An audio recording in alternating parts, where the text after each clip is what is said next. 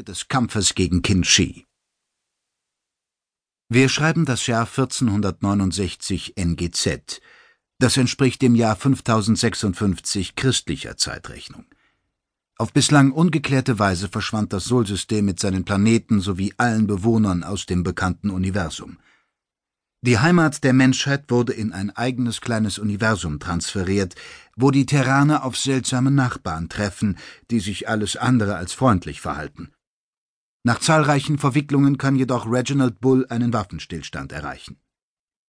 Peri Rodan kämpft gegen Qin Shi, die negative Superintelligenz. Sie attackiert das Reich der Harmonie. Es droht unter Qin Shis Angriff zu zerbrechen. Psi-begabte Peaner ermöglichen es Peri Rodan und seinen Freunden, der positiven Superintelligenz Tanedra beizustehen. Doch ausgerechnet Rodan und Guki wurden bereits von Qin Shi ausgeschaltet. Das Finale des großen Kampfes naht. Es ist der fünfte Akt. Prolog Perirodan fühlte das Zittern des kleinen Körpers, den er in den Armen hielt. Gukis Ärmchen hatten sich hilfesuchend um Rodans linken Oberarm geschlungen. Still standen die beiden Freunde aus uralter Zeit in der Kristallgrotte, ein Moment des Innehaltens, des Verschnaufens. Über die Jahrtausende hinweg hatten sie viele Situationen erlebt, in denen es nicht darauf ankam, erklärende und tröstende Worte auszutauschen. Die bloße Anwesenheit und Nähe, ein verstehender Blick reichten vollkommen aus. Vor Rodans Füßen, eingeflochten in Hyperkristalladern, lagen ihre beiden Begleiter. Sie befanden sich weiterhin inmitten des Kampfes zweier Superintelligenzen. Besorgt blickte Rodan in ihre Gesichter. Sie sahen aus, als schliefen sie. Dabei waren ihre Geister äußerst aktiv. Die Stränge, die sich um die Körper von Alaska Sedelair und Nemo Partian wandten, pulsierten in unregelmäßiger Folge, schufen die Verbindung zu der Sphäre, in der die Avatare agierten. Die beiden waren eingewoben in eine gigantische, dicht vernetzte Geschichte – der Kampf Kinshis gegen Tanedra spielte sich zugleich real und virtuell ab.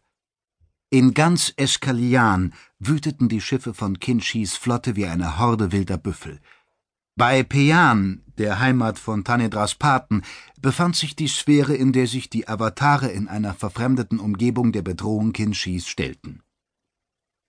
So ist es, dachte Rodan. Wenn wir an Geschichten denken, sind dies immer chronologische Abfolgen von Ereignissen. Ein Schachspiel, Zug um Zug. Dabei spielt sich immer alles gleichzeitig ab. Rodan selbst war dabei gewesen. Wie die Pianer angekündigt hatten, hatten sie je einen Avatar von ihm und den anderen drei Galaktikern erschaffen, um den einzelnen Entitäten, die zusammen Tanedra ergaben, beizustehen. Rodan und Cookie waren bereits gescheitert. Sie hatten es weder geschafft, Qin Shi in Bedrängnis zu bringen, noch die einzelnen Bestandteile Tanedras zu schützen. Besorgt beobachtete Rodan, wie sich Nemo Partians Körper unstet bewegte, als wäre er in einem gewaltigen Albtraum gefangen, aus dem es ihm nicht gelang, sich zu befreien. Vielleicht ist es auch genau das, dachte Rodan, ein Albtraum. Nemopartian kämpfte in diesem Augenblick nicht nur an der Seite von Avataren der beiden übrig gebliebenen Superintelligenzen gegen ein geistiges Überwesen, er kämpfte auch um sein eigenes Leben. Sein Körper hatte in den Kavernen Peans dank des starken Hyperkristallvorkommens so viel fünfdimensionale Strahlung abbekommen, dass er die nächsten Stunden nicht überleben würde. Was bedeutete dies für seinen Geist? War er noch stark genug, um sich den Aufgaben zu stellen, denen sein Avatar begegnen würde? Die vier, die eins sind, sind nur noch zwei, dachte Rodan.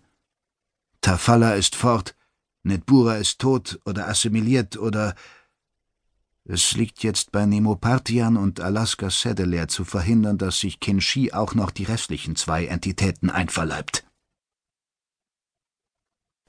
Kapitel 1 Phase 3 Nemopartian Hofnarr Ihr kennt die weit entfernte Provinz von Trüklau III? Tod, Vernichtung und Zerstörung haben die erbitterten Feinde der hohen Mächte dort angerichtet. Kanzler Es gab einen Krieg.